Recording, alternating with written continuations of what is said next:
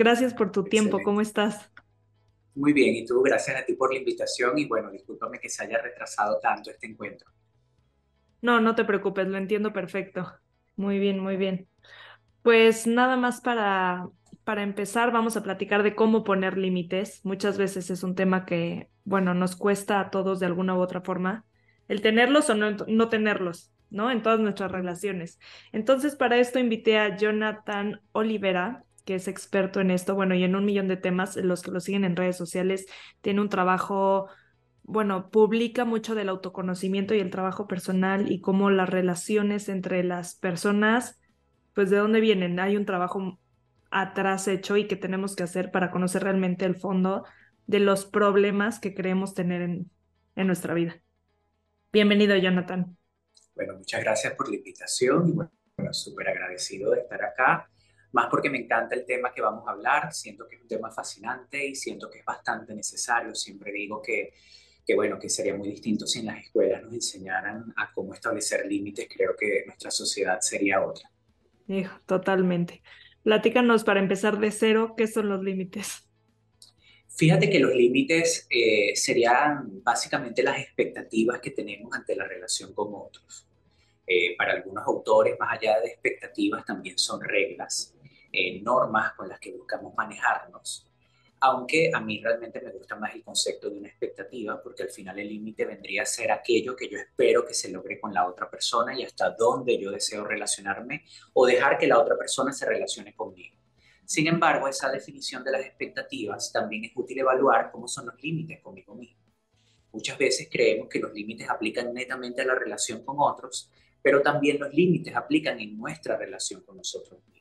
Entonces, sí es muy importante tener en cuenta allí que un límite sería una expectativa que tenemos ante la relación con otros, que sería a la vez también un no negociable, aquello que estoy dispuesto a permitir o no permitir que otro tenga conmigo. Claro. ¿Y por qué es importante que tengamos límites? Es importante porque los límites serían como esa forma de autoprotección, al menos en la relación con otros, el límite nos permite estar en un espacio seguro el límite existiría básicamente porque a través del límite podemos generar una relación sana.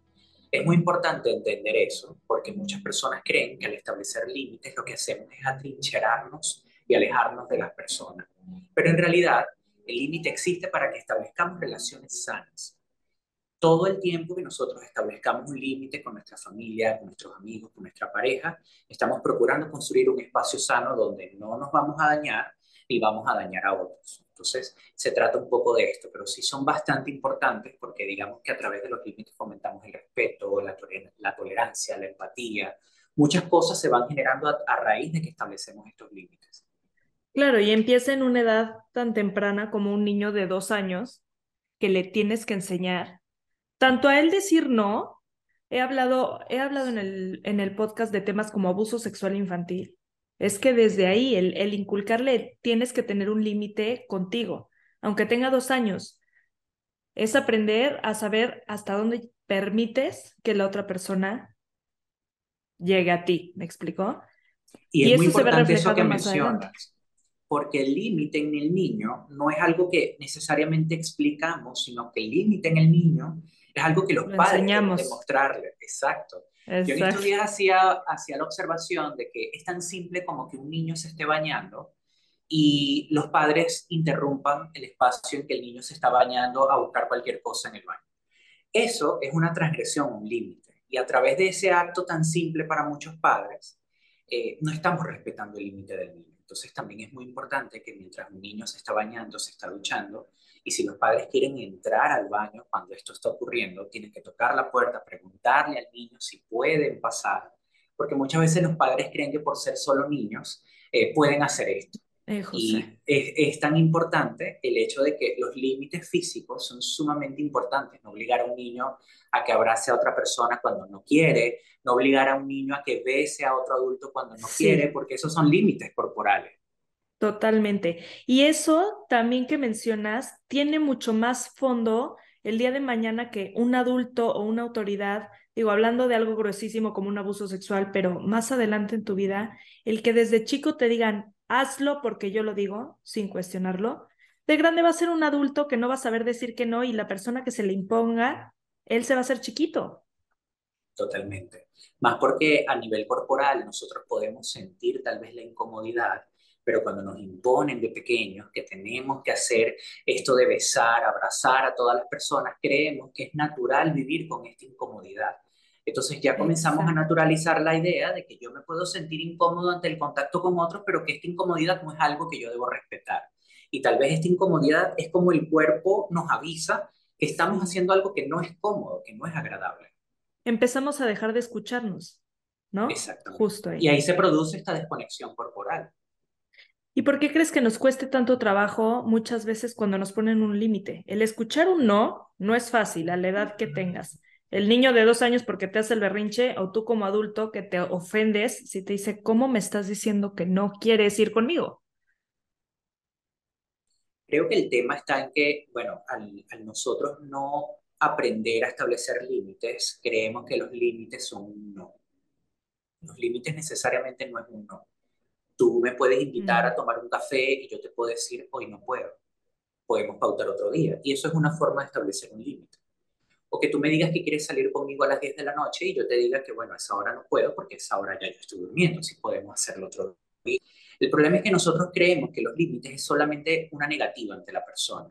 Y también es cierto que cuando nosotros tenemos una dificultad para generar límites y somos demasiado complacientes, nosotros esperamos eso de vuelta de los demás. Creemos que si le decimos que sí todo el tiempo a las personas y siempre estamos disponibles y accedemos a todo, los demás tienen que hacerlo con nosotros. Y a veces, por eso, cuando nos ponen este límite, nos ofendemos, lo tomamos a personal y a veces incluso nos sentimos defraudados o decepcionados de las demás personas. Claro. Y a lo mejor esto también deja un poco ver alguna herida que traigamos nosotros, ¿no? El sentirte, el sentirte abandonado, ofendido por, por recibir un no, que la otra persona lo hace desde su, desde su lugar, desde su total este, capacidad de hacerlo. Independencia. Exacto. Sí, puede pasar que si, por ejemplo, yo tengo alguna herida o alguna experiencia con el rechazo, por ejemplo, y todo lo confundo con rechazo, porque es bastante común que una persona que eh, tiene este tema pendiente con el rechazo crea que al recibir un no, los demás los están rechazando. Pasa mucho en el campo de las relaciones amorosas. Vas a, eh, a expresarle tus sentimientos a alguien y automáticamente esperas que la otra persona también sienta lo mismo que tú. Y cuando la otra persona te dice, bueno, te veo como un amigo, eh, no nos vemos en una relación, automáticamente aludimos que es un rechazo y realmente eso no es un rechazo. O sea, rechazo es que la persona se niegue a relacionarse contigo bajo cualquier contexto porque no le agrada estar contigo. Ahora, cuando una persona te dice, no quiero una relación contigo, sabes que no siento lo mismo que tú, pero podemos ser amigos, realmente no es un rechazo. Pero es común que muchas personas asuman que este tipo de situaciones son un rechazo y lo puedes escuchar, ¿no? Me rechazaron, me siento rechazado. Y, es bastante común y es allí cuando comenzamos a tergiversar y a mezclar cosas porque un límite no es un rechazo. Claro. Y en tratar de entenderlo con más empatía, ¿no? Totalmente. Y creo que eh, no es solo empatía, sino madurez. Yo siento que en este tema tenemos que ser muy maduros, eh, muy conscientes además de que realmente estamos en un mundo donde no todas las personas están, bueno, ninguna persona en realidad está obligada a acceder a hacer algo porque simplemente nosotros queramos que sea así. Pero, pero siento que claramente en este tema del ego hay mucho egoísmo, mucho egocentrismo también. Hay personas que claramente pueden estar o creer que son el centro del mundo y que todo el mundo a ellos les debe decir que sí pasa mucho en esa escena que tú describes del niño que hace la pataleta. Esa escena es muy importante porque cuando los padres nos comienzan a decir que no y nosotros lo exteriorizamos a través de un arrebato o nosotros hacemos la pataleta, dejar que nos, dejarnos hacer esa pataleta, o sea, que los padres nos lo permitan, nos permite a nosotros ir creando tolerancia a la frustración. Y cuando un niño no desarrolla esa tolerancia a la frustración, cuando un niño todo el tiempo le dan lo que quiere, cuando lo quiere, porque los padres no quieren verlo llorar, pasa que este niño va a creer que la vida es así. Y es muy importante que nosotros de pequeños vayamos desarrollando esta tolerancia a la frustración. ¿Por qué? Porque la vida está llena de momentos que nos generarán frustración, donde las cosas no se van a dar exactamente como queramos. Y es muy importante que nosotros sepamos manejar esa frustración. Y, y porque un niño lo puede vivir en cualquier contexto. Pasa mucho que hay niños que en casa tienen todo y van a la escuela y quieren un juguete, quieren algo, y bueno, en la escuela hay reglas, normas, y puede pasar que el niño lo exteriorice a través de un berrinche también, una pataleta, porque claramente viene de un hogar donde le han dado todo, le han dicho que sí a todo, o los padres le dicen que es una princesa o que es un príncipe, un rey, y claro, cuando nosotros de niños escenarios ya sociales y nos damos cuenta que esto no es así, viene ese choque donde es muy importante que nos dejen desarrollar lo que es la tolerancia a la frustración, porque es sumamente normal. Claro, y siento que también un tema que puede afectar mucho a una persona que no sepa poner límites es, es en el autoestima. ¿Cómo puede afectar en el autoestima de un adulto el no saber poner límites? Porque precisamente en su infancia nunca le enseñaron, que realmente de ahí viene, ¿no? Fíjate que ah, dependerá de diversos escenarios, pero vamos a buscar un escenario común. Creces en un hogar donde tienes que hacer todo lo que tu mamá y tu papá quieren. Básicamente, ninguna de tus opiniones es escuchada. Eh, quieres estudiar algo, tus padres no lo aceptan, tienes que estudiar lo que ellos quieran. Eh, digamos que toda tu infancia y adolescencia transcurre en el contexto de padres sobreprotectores que dictaminan todo lo que tú tienes que hacer. Cuando esta persona crezca, no solo va a tener un problema en establecer límites, sino que además es una persona que no va a tener un sentido de identidad establecido.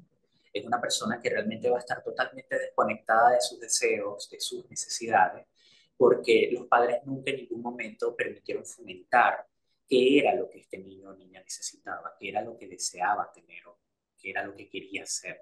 Y es muy importante y, y, pasa que muchas personas que hoy en la adultez tienen problemas con establecer límites, vienen de hogares donde los adultos siempre tomaron decisiones por ellos, donde siempre se hacía lo que sus padres querían, donde cada vez que ellos iban a opinar los callaban, les decían que eran niños. Y estas personas comienzan a vivir básicamente eh, sin querer hablar, sin querer expresar sus necesidades o, o simplemente a veces sin saber identificarlas y verbalizarlas. Y es bastante común. Y digamos que una persona que crece con esto va a tener un, un problema para detectar lo que necesita, lo que quiere, un problema de identidad, porque a veces ni siquiera se conoce. Y creo que eso es lo que a la vida adulta va generando, estas crisis existenciales, estas crisis de vida, donde muchos adultos se dan cuenta que estudiaron algo que no querían o que quisieron hacer muchas cosas que no les permitieron hacer. Entonces sí está relacionado un tema de autoestima. ¿Por qué? Porque el límite, para saber tu límite, tú tienes que saber realmente cuáles son tus necesidades. Yo tengo que saber cuál es la hora en que a mí me funciona dormir. Yo tengo que saber cuáles son las actividades que a mí me generan placer y disfrute para yo poder decirle a otro qué es lo que quiero o no quiero hacer. Entonces puede ser bastante común que una persona que tenga este problema con autoestima, que pues no, tenga una autoseguridad, un autoconcepto, una buena autoimagen, puede pasar que esta persona realmente no va a poder transmitir límites. Y probablemente va a ser este tipo de personas que también se siente ofendida con el límite porque al tener un problema de autoestima, pues claramente se toma personal cualquier tipo de negativa por parte de otra persona. Claro. ¿Y pensarías que el, el opuesto de esto sería una persona egocéntrica? ¿Qué relación tienen los límites con el ego? Tienen una relación en el sentido de que es desde donde estamos marcando el límite porque el mm. límite también, cuando es sano, tiene que saber escuchar también las necesidades de otros, por ejemplo, en una relación. Puede que si tienes una relación con alguien que ama los deportes y tú odias los deportes, tú crees que un límite es decir que nunca vas... Bueno, fíjate, que tú creas que un límite en una relación es que tú digas que jamás vas a estar en un ambiente que involucre a tu pareja y el deporte. Tal vez es un límite tan rígido y tan inflexible que te impide a ti establecer espacios de compartir con lo que tu pareja también disfruta. Y sería interesante ver hasta qué punto eh, también escuchamos a la pareja y vemos hasta qué punto algunas cosas las podemos negociar. Es común, yo lo veo mucho en terapia, por lo menos en relaciones donde están viendo ambas personas televisión y la chica ama las series dramáticas y el hombre películas de acción, y entonces siempre se genera una disputa por qué ver no, porque yo no disfruto series dramáticas y ella dice, bueno, yo no disfruto ver cosas de acción. Entonces ahí vemos límites bastante rígidos que pueden tal vez venir desde ese egocentrismo de que solo quiero ver lo que yo quiero ver, no me importa lo que la otra persona desee. Y tal vez ahí estamos siendo egocéntricos, porque netamente nos centramos en nuestra necesidad. Entonces, un límite saludable sería aquel donde puedes detectar tu necesidad, tu no negociable, pero también tu negociable. Y donde eh, realmente tú esperas establecer ese límite para construir una relación sana con la otra persona. O sea, eh, eso es vital, el fin para el cual yo establezco este límite. Si mi límite existe para alejarme de todas las personas y vivir atrincherado, alejado de todo el mundo, estoy estableciendo un límite desde el egocentrismo. Si yo establezco límites para poder funcionar mejor con las personas que amo, para que podamos tener relaciones más placenteras y disfrutables, yo estoy estableciendo límites desde un lugar más sano. Entonces depende mucho de eso. Exactamente, inmaduro. Pero eh, claramente una persona es egoísta cuando establece un límite, cuando simplemente ni siquiera le importa lo que otra persona pueda querer o necesitar. Claro. Es bastante común en realidad hoy en día. No, bueno, claro, porque también siento que a, veces podemos este, mezclar o malentender el es mi espacio, respeta, a hasta qué punto estás dispuesto a trabajar en una relación porque esto es de dos.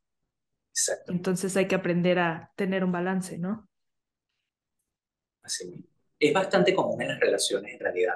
Eh, parejas que dicen yo quiero mi espacio, respeta mi espacio, pero entonces la persona comienza a introducirse en un aislamiento donde básicamente no deja espacio tampoco para la pareja. Entonces allí son ese tipo de cosas que a veces hay que tener muy en cuenta de cuál es el fin del límite que yo estoy estableciendo. Porque sí, el límite debe, debe proveerme mi seguridad, pero también debe proveerle seguridad a la otra persona. El límite no es algo que exista para yo dañar y herir a los demás.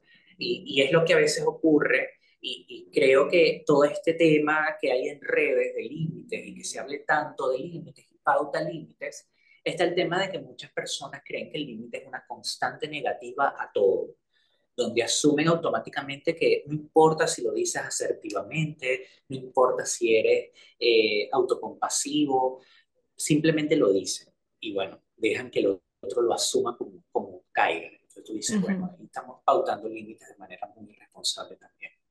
Claro. Para las personas que nos estén escuchando que no nunca se hayan cuestionado esto, ¿cómo empiezo a saber cuáles son mis límites? Porque no es fácil si te sientas un día a decir, bueno, pero igual y no tengo límites en mi relación. ¿Cuáles son? ¿Cómo los conozco? Tal vez podamos empezar a detectar aquellas situaciones que no son cómodas. Primero, yo siento que el límite tiene que estar en aquellas áreas que nos generan incomodidad, aquellos escenarios que estamos accediendo a hacer y nos generan incomodidad, que sentimos que los estamos haciendo de manera obligada, como que nos estamos forzando a hacerlo. Tal vez eso serviría como para detectar aquellas áreas donde tal vez necesitemos límites. Para poder ya allí establecer qué sería el límite, yo debería iniciar por identificar aquello que es negociable para mí en una relación y lo que no sea con mis padres, sea con mis hermanos, sea con mi pareja en el trabajo, aquellas cosas que yo estoy dispuesto a hacer y aquellas cosas que no estoy dispuesto a hacer. Un ejemplo de un límite laboral. No voy a prender mi computadora de trabajo los fines de semana. Eso es un límite. Si yo me veo recibiendo correos electrónicos de mi trabajo y respondiéndolos y noto que eso me cansa, me agota y lo noto como un abuso, pero yo sigo respondiendo cada correo que llega, yo no estoy generando un límite, a pesar de que me dé cuenta que eso me genera una incomodidad. Entonces, un límite laboral no sería tanto decirle a los demás no me envíen correos electrónicos, sino yo cuando los reciba no responderlos y esperar tal vez a que despierte ya el lunes y allí empezar a responder los correos. O establecer una respuesta automática a los correos del fin de semana que responda automáticamente el lunes a partir de X horas recibirá una respuesta. Esos son límites. Y a veces nosotros no tenemos en cuenta esto, pero para empezar a detectar lo que sería un límite sería identificar las situaciones que me generan incomodidad y comenzar a identificar aquello que es negociable o no negociable en cualquier relación humana que yo sostenga. Hay materiales muy buenos. Por ejemplo, este libro de Cuestión de Límites de Nedra Glover, que para mí es la Biblia de los límites. Eh, el libro es muy bueno porque es un libro que te permite ser consciente de cómo empieza un límite, Nedra explica incluso qué tipos de límites hay. Y es muy interesante porque el libro de Nedra Glover eh, se divide como en dos partes. La primera parte ella explica todo el tema de los límites, cómo lucen, ella da casos de pacientes. Y los capítulos finales ella ya habla eh, directamente de límites a la familia, al trabajo, a los hijos. Y creo que es un libro muy fácil de leer, eh, en un lenguaje muy claro, es bastante corto, pero va muy al grano. Siento que es un material sumamente claro, directo, eh, es sencillo de leer. No conozco la mm. primera persona que hasta ahora me ha dicho que es un libro que le parezca pesado. Y siento que es un libro que a nivel introductorio de límites me parece excelente. Tal vez para mm. aquellas personas que sientan que quieran aprender de límites, este libro es inicial, es básico. Claro. Qué importante lo que acabas de decir, límites a la familia o a los hijos. Es que para alguien que nos esté escuchando que tenga hijos ya en la adolescencia o en la vida adulta, que luego hay relaciones muy tóxicas, no quiero decir la palabra tóxicas, pero conflictivas. Insanas, sí. Insanas. Es falta de límites. Y qué difícil como, bueno, sí, podría ser, o sea, podría ser una falta de límites tu situación. Y qué difícil pensar que le tienes que poner un límite a tu propio hijo, ¿no?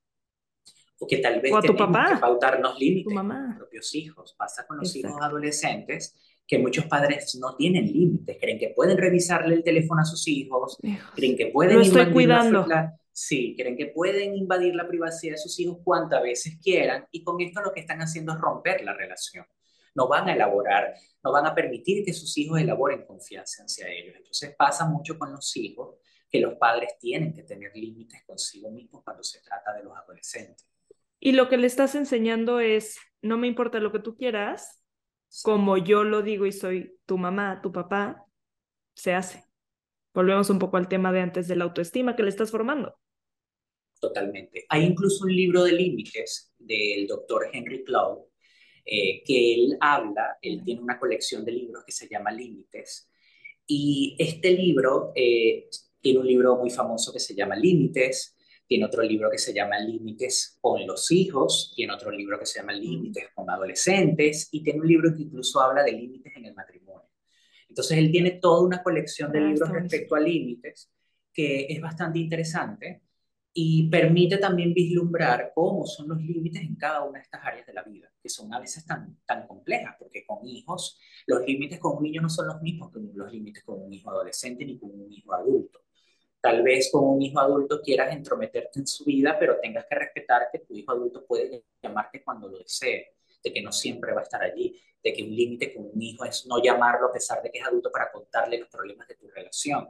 Entonces, a veces es tener en cuenta un poquito estas cosas que pasan mucho en la vida adulta, donde hay padres que creen que pueden ventilar la relación que tienen entre ellos con sus hijos y ahí debe existir también un límite. Entonces, sí, es muy importante entender cómo van los límites en cada una de estas áreas, incluso con la familia política. que luego es un tema como que muy recurrente, muy común, ¿no?